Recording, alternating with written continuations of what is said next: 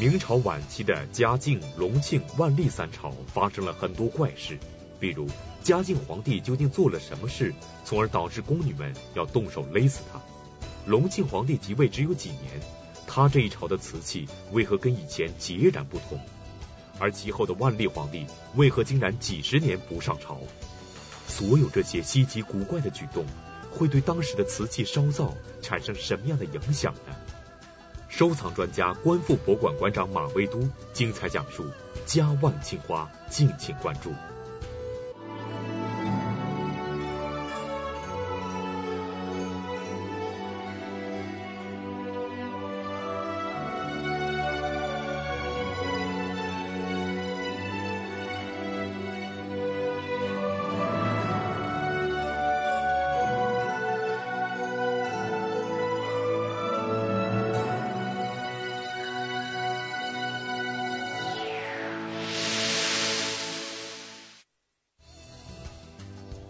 朝晚期的嘉靖、隆庆、万历三朝可谓是怪事连连。比如，嘉靖皇帝朱厚熜究竟做出怎样过激的举动，导致宫女们对他怀恨在心，不惜铤而走险，从而采取极端手段抗争呢？隆庆皇帝朱在后做皇帝只有短短的几年时间，他这一朝的瓷器为何跟以前迥然有别？就连瓷器上的落款也与众不同。而其后的万历皇帝朱翊钧为什么非常离谱，竟然几十年不上朝？所有这些稀奇古怪的举动，会对当时的瓷器生产施加怎样的影响呢？收藏专家、观复博物馆馆长马未都精彩讲述：嘉万青花，为我们拨开历史迷雾，揭示这当中鲜为人知的隐情。明晚期三个朝代是将近一百年。嘉靖、隆庆、万历，九十九年，差一年一百年。呃，一五二二到一六二零年，嘉靖呢是十五岁登基，呃，在位四十五年，六十岁去世的。隆庆六年，万历呢十岁登基，在位四十八年，这是明朝在位时间最长的皇帝。呃，这三朝加起来九十九年的时间。这个时期一般被称之为明代晚期。我们过去的史学观一直认为啊，明代晚期政治黑暗，民不聊生，就是主要的特征呢，就是皇帝不上朝。但这些年的研研究呢，呃，又有了一些新的观点，就认为呢，呃，晚明时期国家机器的运转是正常的。尽管皇帝不上朝，但国家的机器运转并没有停止，要不然也不能刚才说了九十九年也不能扛一百年，说这国家没事，皇帝不上朝就没事，他还是国家的机器在运转。那么他当时与欧洲的资本主义萌芽呢，呃，这个几乎同期的中国呢，也出现了一些相似的特征，就是它的商品经济啊，呃，非常发达。呃，明代的青花瓷器，我们纵观来看。它就是一个过，有这样一个过程，就是浓艳、疏淡，又到浓艳一个过程，就是永宣、承洪、嘉万这三个时期。如此说来，从永宣到嘉万，在瓷器的风格上看来是有一个回归。那么，同是浓艳热烈，嘉万时期的浓艳热烈跟永宣时期的浓艳热烈。又有着怎样的不同之处呢？嘉靖一朝的瓷器跟嘉靖皇帝本人的人生经历有着怎样密切的联系？他究竟做出了怎样荒唐的举动，从而导致了一个令人无比震惊的事件发生呢？早期的这个热烈呢，是提倡者和观望者是两个阶层，提倡者是皇家，百姓是持一种观望态度。晚期这个热烈呢，是百姓跟着皇上一块热烈，就是整个明代晚期的这个青花瓷器的热烈的情况呢，是官民同享的。不光官窑热烈，民窑也热烈，画的密不透风。那从社会学的角度来看，它是另一种的表达形式，就是你社会的瓷器变成这个样子的时候，是全民的一个释放。从嘉靖开始就进入了明明代的晚期。瓷器的划分也是按照这个思路，我们的瓷器也是一到嘉靖就是明晚了。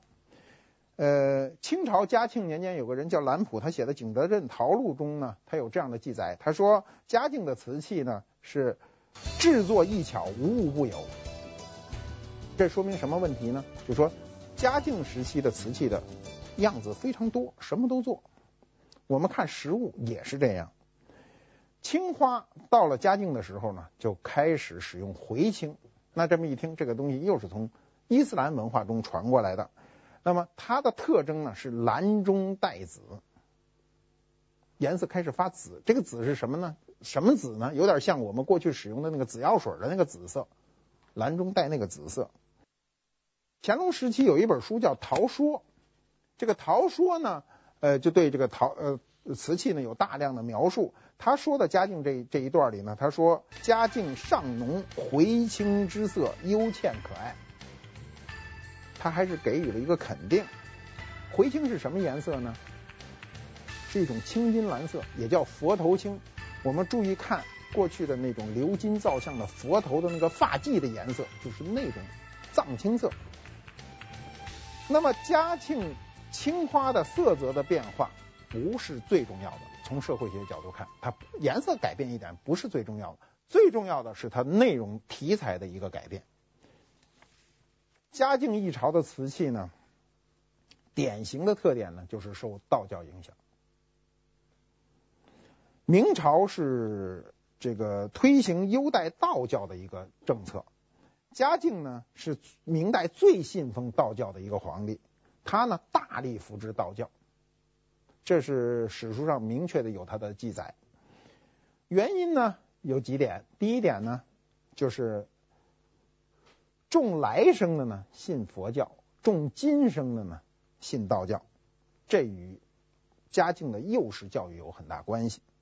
嘉靖是一个很现实的人，他不是一个生来就是皇子的人，他是因为正德不生，临时把他提了来当了皇帝。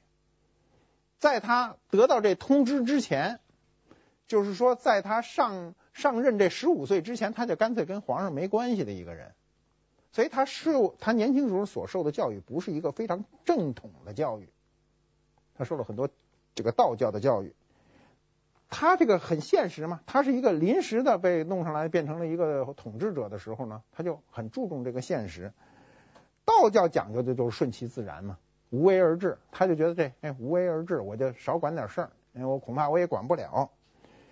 第二点呢，就是嘉靖是因刚才说了，嘉靖是因为正德无后。他才临时入城入城大统，他生活在哪儿呢？他生活在湖北，湖北道教的起源地武当山呢，他就生活在那儿。所以祖师那张三丰，道教的祖师张三丰也是湖北的，所以他深受这个道教的影响，这对他一生有极大的这个影响。那么嘉靖在后半生，他为了长生不死，他都不是长生不老，他就是长生不死，他就拼命的炼丹。不停的服用丹药，你看明朝的皇帝啊，朱元璋、永乐就算长寿了，都是六十以上，朱元璋七十以上，其他都是短寿。刚才我们听上一讲，那那皇上都活不过四十，他就拼命的想活长，炼丹，炼这个丹药是有毒的呀，它这个含有铅和砷，你看那砒霜里就含有砷，那么少搁一点儿，他会兴奋。他为什么他信这个呢？他吃了那个丹药以后，他是有效果的，他马上就兴奋，所以他觉得这事儿灵。但是这东西是慢性中毒的，所以他活到六十岁也亡了。那纵观明朝的皇帝，他还算活得长的。《万历野获编》中有这样一段记载，就是嘉靖三十一年，帝命京内外选女八至十四岁三百人入宫，乙卯。又选十岁以下者一百六十人，盖从陶仲文言，共炼丹药也。这什么事儿呢？就是在嘉靖三十一年、三十四年的时候，就大量的挑选这种民女，一定要有处女、小小女孩入宫，然后呢，用他的出巢去炼丹。当时都是一个叫陶仲文的人给出的馊主意。这陶仲文这个人呢，是一个道士方术，他搞的那个各种鬼怪之术，他搞得特别特别灵通，把皇上全给蒙了，所以皇上从头到尾都特别信相信他。这个陶仲文本身也是湖北人，说来说去跟皇上又是老乡，所以他就非常容易相信他。李时珍在这个《本草纲目》中就痛斥过这种炼丹的方法，就说这非常不科学，一定是有毒的。嘉靖的这个炼丹的事儿呢，就实际上很多人就特别反感，就是说大部分人都旁观者清嘛，看得清楚，说皇上一国之君天天弄这事儿都比较烦。在嘉靖二十一年的时候呢，有一个没有目的的事儿发生在宫里，这使嘉靖改变了下半生。就是宫女杨金英啊等人半夜进去以后，拿一绳要勒死他。勒死一人没那么容易啊，尤其勒死的是皇上。这宫女是半夜潜进去的，几个人怎么商量的都不清楚，因为第二天就把所有的人都杀光了。打上这根绳要勒死皇帝的时候，慌乱中这绳呢就打成了个死结，死结是越拉越死。但是你知道这死结套脖子上要死拉一下的，估计也够一呛。所以当时就把这皇上给拉晕过去了。那其中有一个宫女呢，就是有点扛不住，心里扛不住。你想的事跟做的事儿呢，往往都是有差距。你决心很大，你到时候不一定敢，是不是？你比如你做那蹦极，你说我上去就想往下跳，等你真站得上的时候，你未必敢往下跳。他是这样。这个杨金英他们呢，当时没有把皇上勒死的时候，有一个宫女就出去就报告了。这一报告皇后，那就所有参与的事，当天的目击者。一个都不留，全部因为不知道谁谁谁要陷害，就全都不是好人了，所以能参与此事的人全死了。那么明明史中记载这段呢，就说帝自二十年遭宫弊变，移居西内，日求长生，娇妙不亲，朝讲进废，君臣不相接。他说什么呢？就说经过这一次事变以后呢，嘉靖皇帝就移。就移居西内，就不在故宫里住了，日求长生，就天天说没勒死我，我就赶紧的求着多活吧，就炼丹呐，就天天的为这个事儿，就是这一件事儿了。然后也祭祀的事儿也不亲了，也不想去了。然后呢，朝廷的事儿也不想管了，什么都不管了，君臣根本连见面都不见面了。那么当时他为什么要刺杀嘉靖呢？史书上都没有没有明确的记载。也闹不清楚这些人都是怎么想的，谁派的，什么都闹不清楚了，因为所有的人都被灭了口。那么嘉靖皇帝的脾气急躁，个性苛刻，这个可能是招致的怨恨。他为什么急躁和苛刻呢？跟他吃这些这个丹有很大的有很大的关系。发生如此的血腥事件，真是让人触目惊心。那么这样的事情究竟是如何发生的呢？这件事情。会给当时的大明王朝带来怎样严重的后果？嘉靖皇帝还有其他什么样荒唐的举动？而这对于当时的瓷器烧造有着怎样的影响呢？广告之后，请继续关注。您现在收看的是《百家讲坛》栏目。一部《红楼梦》流传了二百多年。由于这部亘古奇书隐藏着太多的谜团，直到今天，人们还在为之津津乐道、苦苦探寻。关于曹雪芹创作《红楼梦》的时间和地点有多种传说，那么哪种说法更接近事实的本真呢？八七版电视剧《红楼梦》编剧周岭先生依据史料解析曹雪芹著书之谜，敬请关注。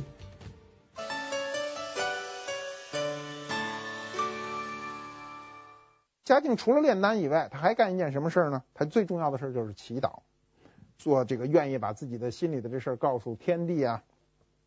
仪式中就要写文章呢，写青词。所谓青词，我们在这个讲宋徽宗的时候讲过，就是他跟上天要沟通啊，弄的全是虚的。那么官员里谁能把这个青词，就这种文章写好呢？谁就是好人。那么你比如大奸臣严嵩，他就是青词写得好，所以就被提拔上来，成为了这个首辅。哎，明代的首辅呢，就相当于宰相了。道教他对瓷器就开始产生影响，因为皇帝喜欢，因为他要使用很多瓷器，所以道教的呃青花瓷器就集中在嘉靖大量出现。我们看一下片子。八卦，这是道教明确的符号，八卦、云鹤、葫芦，这都是典型的道教的特征。我有一个朋友，有一天呢找我来，特高兴，买了一大罐子，就找我来，这么大个儿找我来了。来了以后呢，跟我说我这个是一个嘉靖时期的官窑，先撅过来让我看屁股，一看底下写着“大明嘉靖年制”，没有问题。然后呢，我就说你这个东西是官窑没错啊，但你这是半个呀。他说嗯，怎么半个呀？我说你看，这是谁呀？他说这是铁拐李。这是谁呀？这是吕洞宾。这是谁呀？这是韩湘子。这是谁呀？何仙姑。我说还那四个呢？说那四个我知道在哪儿，那不就画在上面就画了四个吗？我说那四个是画在上面了，这是一个葫芦瓶，你断掉了。葫芦瓶在制作当中，这块就是一个接口，接口很容易受伤。如果你当时质量上有所问题的话，在后面使用当中稍微一碰，可能碎了，上面就打碎了掉了。把后面这口磨一磨，弄完了，你猛一看，也像一个罐子。你看的是一个局部，不是全体。八仙的人物的组合一出场肯定是八个嘛，对吧？他是不知道，他认为可能还有一个罐子上面再画着另外四仙，其实不是，这一个葫芦瓶就把八仙全部都画，就画在上面了。八仙这种记载在唐代就开始有记载了，那么宋元以后呢，它逐渐就搭成了一个神仙班子。宋元宋元以后就是哎一出场就八个，不是一个人，八个人，直到嘉靖时候的《东游记》。跟《西游记》对着的那个，还有一《东游记》呢。中国人就会搞这事儿，就是说你写一《西游记》哈，我写不成了，我写一《东游记》。你写成《东游记》，还有人写《南游记》《北游记》，反正就是朝四个方向走啊。那么《东游记》出现以后呢，这个八仙呢，这个班子就定下来了。原来上头没有女的，八仙里没有女的，有一东方朔就把东方朔给请出去了，把何仙姑给搁上去了。他怎么也得有个代表嘛啊。那么。八仙每个人手中都拿有东西，对吧？每个人手持的这个法器呢，后来就称之为暗八仙。暗八仙呢，到了清朝就大量使用了。清朝有时候，哎，这葫芦瓶上他不画八仙人物，他画的都是那些法器，比如画一个箫啊，画一个云阳板啊，对，画这些东西呢，它就叫做暗八仙。清代到流行，我们讲清代的时候再讲。那么问题，这件东西呢，作为一个。初学者他可能会觉得，哎呀，我如获至宝，我得了这么一件好东西。但是对于我来说呢，我就清楚的看到了这件东西是半个。所以了解一个事物一定要全面。我们有时候说窥一斑可见全豹，就是因为你看看过全豹，你才能窥一斑可见全豹。如果你没见过这个全豹，你窥一斑就是窥一斑，对吧？所以分析思考是一个很重要的过程。非常重要。经过马未都先生的介绍，我们对嘉靖一朝的瓷器有了初步的了解。那么嘉靖之后，紧接着就是隆庆一朝了，他会有着怎样不同于以往的举动呢？而这对于当时的瓷器烧造又会带来什么样的影响呢？嘉庆以后就是紧接着就是隆庆，隆庆只有六年。他呢，三十岁登基，三十六岁就就死了。他是一个长期压抑的人，受他父亲，他父亲天天炼丹，你想能给他好气儿吗？这肯定不给他好气儿，所以他就是个长期压抑的人，他笨嘴拙拙舌的这么一个皇帝。但是隆庆一上台，他最好的一件事做的就是隆庆开关。我们讲家具的时候已经讲过这个事情，就是由于当时海边的骚乱得到了局部的一个平定以后呢，就政府同意有限度的开关。这个史称隆庆开关，隆庆开关对我们中国晚明的这个商品社会，呃，跟世界有一个短暂时期的一个接轨，所以晚明这个社会的商品还是非常富足的。从隆庆开关起呢，实际上就预示了中国的第二次收藏热的一个到来。我们讲过，第一次是北宋，第二次就是晚明。十多年前的时候啊，我有有一个朋友找我，他拿了一个这么大的大碗。蓝的发紫，然后呢，他抱着找我的时候呢，老问我说：“这东西我实在拿不准，是我在乡下买的。说你帮我看看这是什么？”我一看呢，我说：“你这东西是一个好东西，还非常难得。这个碗体现了一个隆庆时期的所有的特征。第一，它就是蓝的发紫，那个颜色非常漂亮。当时有鹤立鸡群之说，就是说它的颜色的漂亮程度在嘉隆万三朝里鹤立鸡群。第二呢，是它上面画的人物。隆庆的人物有一个典型的特征，就是长腰，把腰画的特别长。画长腰的人一般都是半蹲状，这人都是半蹲半坐的那个状态，腰才能显得长。腰长不是个好事儿，对吧？腰长肯定腿短嘛，它不好看嘛。对，但是它是它一个特征。过去一看到这个人物画的腰比较长的，它往往都是隆庆这个时期的，他习惯一种画法。呃，第三呢，它这个碗上底下写的是“大明隆庆年造”。我们知道，瓷器属款一般都写某某年制，不写造，而唯独隆庆一朝改了，都写制“大明隆庆年造”。这在过去呢是一个鉴定中很重要的一条。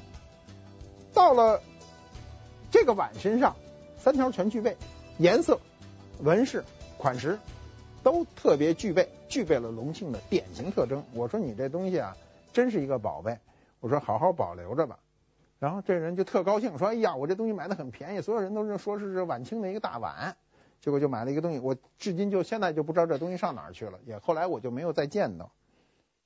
隆庆一朝只有短短的六年时间，但它却为后世留下了风格鲜明的瓷器。那么隆庆之后，紧接着就是万历一朝，这大明王朝历史上第二个几十年不上朝的万历皇帝朱翊钧便粉墨登场。那么，这样一个奇怪的皇帝，他会对当时的瓷器生产发生什么样不同寻常的影响？马未都先生的亲身经历又告诉了我们什么样的人生哲理呢？隆庆之后呢，就是万历了。万历是明朝在位时间最长的一个皇帝，四十八年。十三陵的定陵就是万历皇帝的陵寝，他也是幼年登基。嗯，三十六岁的隆庆皇帝呢，是事情事业未完未完就就死了。留给万历的遗诏中呢，他是这么说的：“他说，朕不欲皇帝拟坐，亦应礼仪自有该部提请而行。你要依三辅臣，并司礼监辅导，进学修德，用贤使德，无事怠荒，保守帝业。”隆庆留下了这一段遗诏呢，说明了隆庆皇帝的一个担心。他说。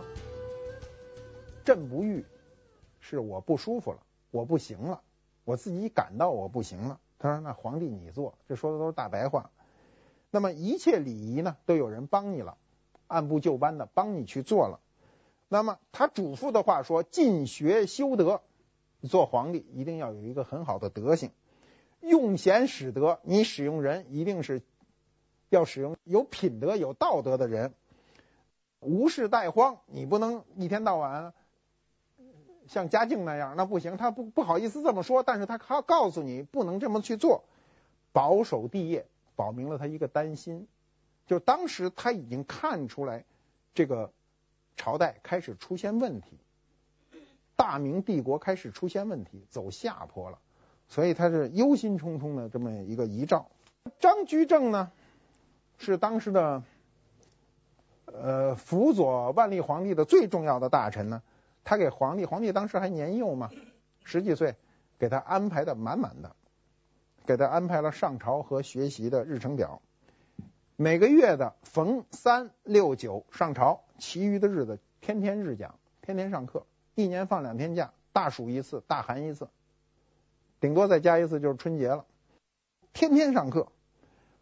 皇上在年幼的时候过的日子比我们所有的人都苦，这是我们一般人不能想象的。你看他怎么安排他上课啊？每日先读《大学》十遍，再读《尚书》十遍，然后师傅才开始讲课。咱哪个人能做得到这一点？咱做不到。万历皇帝的生母李太后对他的管束又非常严，下课以后呢，还让他复述一遍。你说他本来上课就烦的要死，一下课这妈还得说你给我重新念一遍，不行就就得罚跪，让他罚他跪。所以万历呢从小也畏母，也不敢懈怠。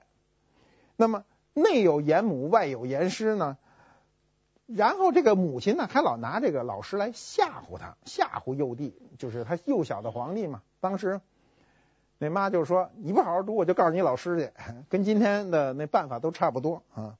由于这种督导过严呢，使这个万历就产生一些逆反的心理，对他的性格呢也产生了一些不好的影响，导致呢就是万历皇帝都不愿意上朝。他跟嘉靖几乎一样，几十年不见大臣。那么他这种性格对瓷器产生了什么影响呢？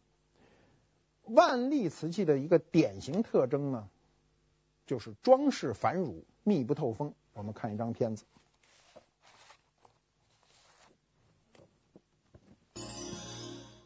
装饰的非常满，啊，没有空地儿。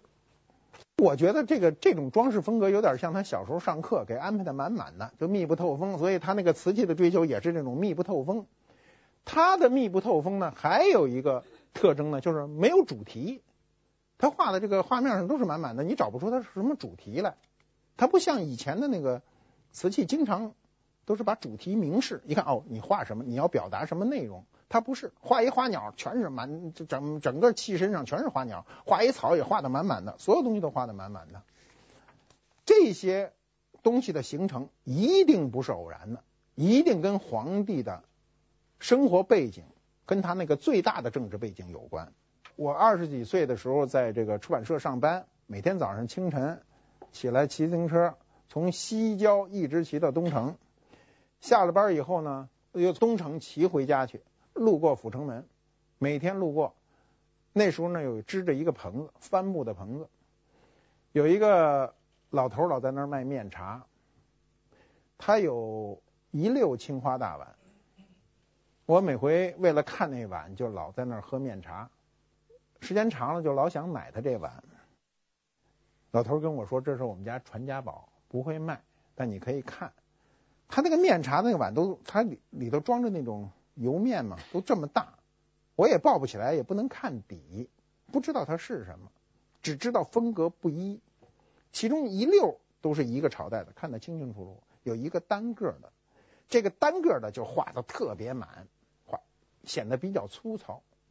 我当时那时候还年轻，不能正确的去判断这件事的时候呢，我认为那一溜碗都是特值钱的东西，显得特别新，特漂亮。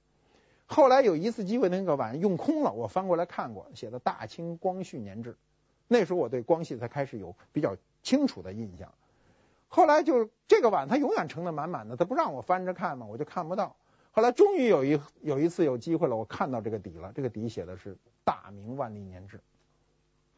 后来才知道，哦，这个感觉这个感情这个很粗糙的这个碗，画的乱七八糟的。那时候感觉就是画的乱七八糟的这个碗呢。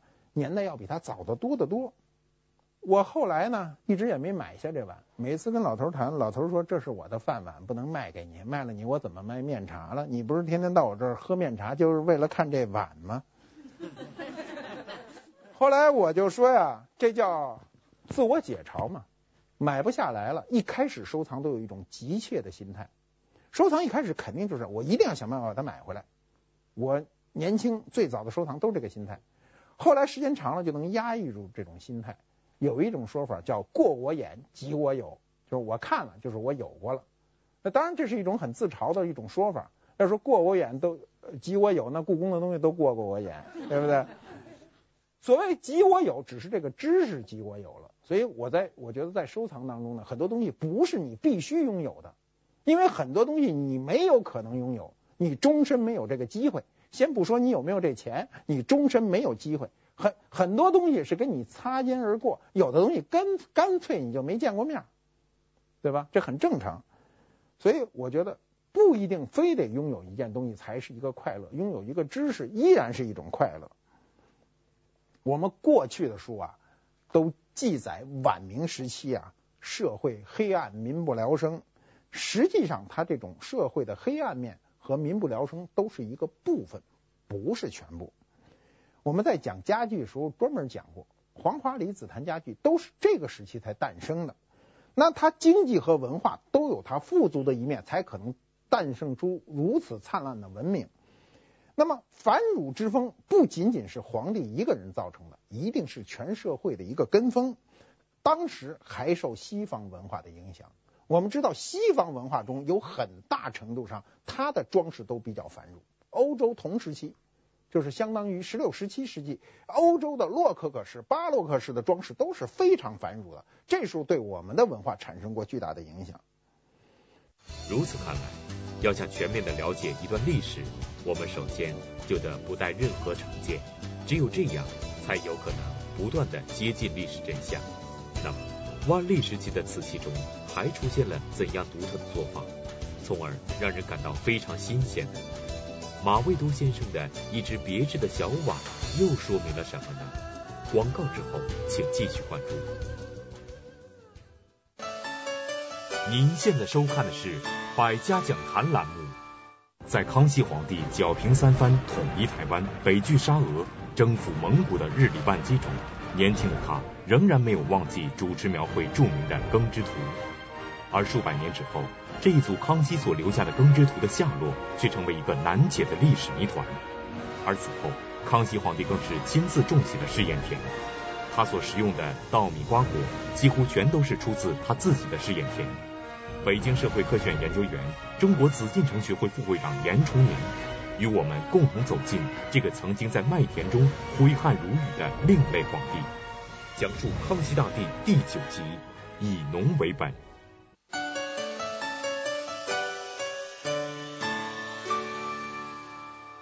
万历时期的瓷器中呢，还出现了一些雕镂，就是比如这个把瓷器中要雕雕刻，哎，贴塑粘上去，它显得非常丰满。这些都是受西方的一个影响。比如我有一个这个万历青花的小碗，那是早年在这个厦门买到的，上面写着刻着非常小的字，非常细，“永享太平春”。可见当时的社会是非常。对于这个人而言是非常富足的，要不然他一定不能写上“永享太平春”，是他已经享了，还想再享。那个碗做的之精致，让看到的人非常震惊。在十六世纪到十七世纪的时候呢，这个外国人、西方人，主要是欧洲人盯上了中国的瓷器，大量的船只都到中国来购买、走私。在十七世纪初的时候，荷兰人呢截获了一个葡萄牙的商船，这个船有名字，船都是有名字的嘛。这船叫克拉克号，然后一下把他这一船截获了以后，发现他船上全是中国瓷器，这种瓷器都是带有开光的那种专门定销的、定制的外销瓷，所以这个风格的瓷器就被西方人认为是克拉克风格。其实咱跟那克拉克一点关系都没有，就是他拿他那船装了咱们的瓷器。如果严格意义上讲，那应该是中国晚明时期的外销风格，就是克拉克风格。那么这种瓷器到今天，西方人依然称之为克拉克瓷。开光的这种装饰呢，从万历就开始流行了。开光这种装饰方法，宋元就有，宋代就开始有。在瓷器，所谓开光是什么意思呢？是在无主题的图案中开出一个，用轮廓线开出一个框来，画上主题图案。那么这种装饰方法是能够突出主题，在中国历朝历代的瓷器中都愿意使用，其他工艺品也在使用，但是到了万历的时候就开始大量的使用。开光的这种瓷器，西方人也非常喜欢，所以呢，在很大程度上，当时的这种呃瓷器的生产都是一种来样加工，西方人把样子提供给我们，我们给他制作，制作完就。就运到西方去卖。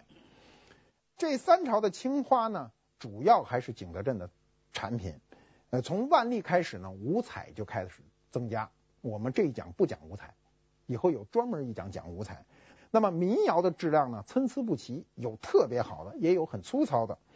那么过去的认为万历一朝的瓷器一定是粗糙的，其实不然，它只是分类就非常明显，就是有好的有坏的。因为我们大量的瓷器在出往欧洲，可以从欧洲看到当时生产的一个能力，国家的一个能力。那么万历时期，由于全国范围的这种收藏热呢，导致这个些瓷器的后世呢多有模仿。光绪的时候，很多瓷器是模仿万历的东西。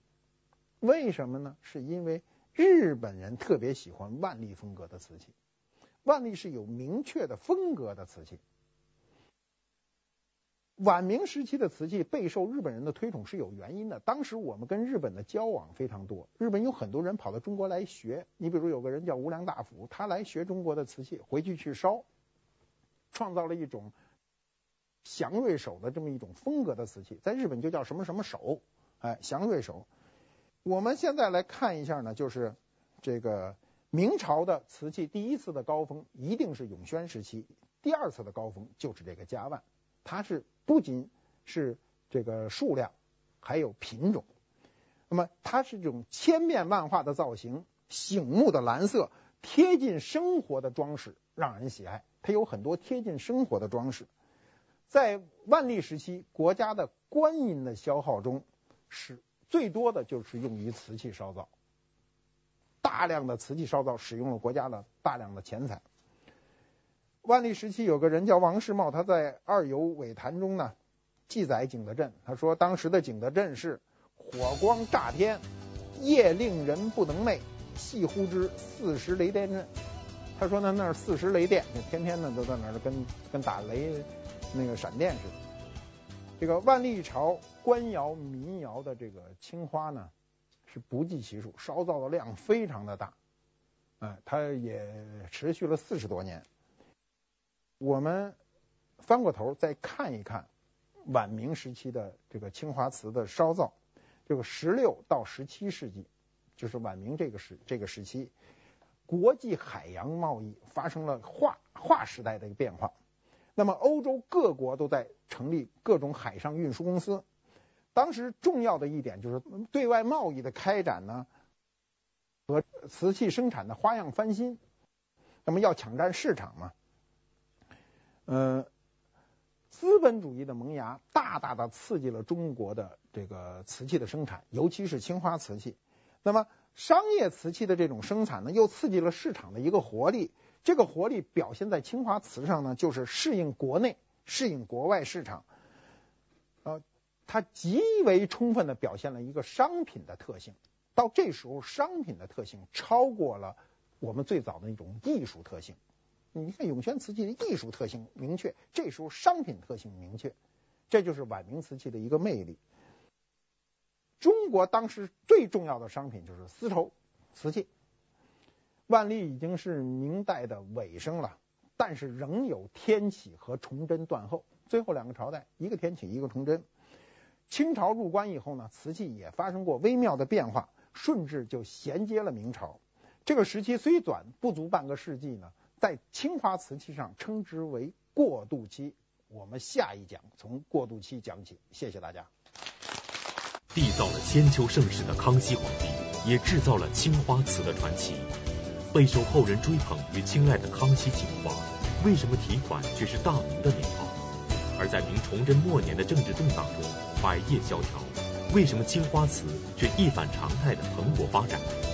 如今崇祯青花又凭借哪些绝艺成为收藏市场的新宠？它和康熙青花又有着怎样的关联？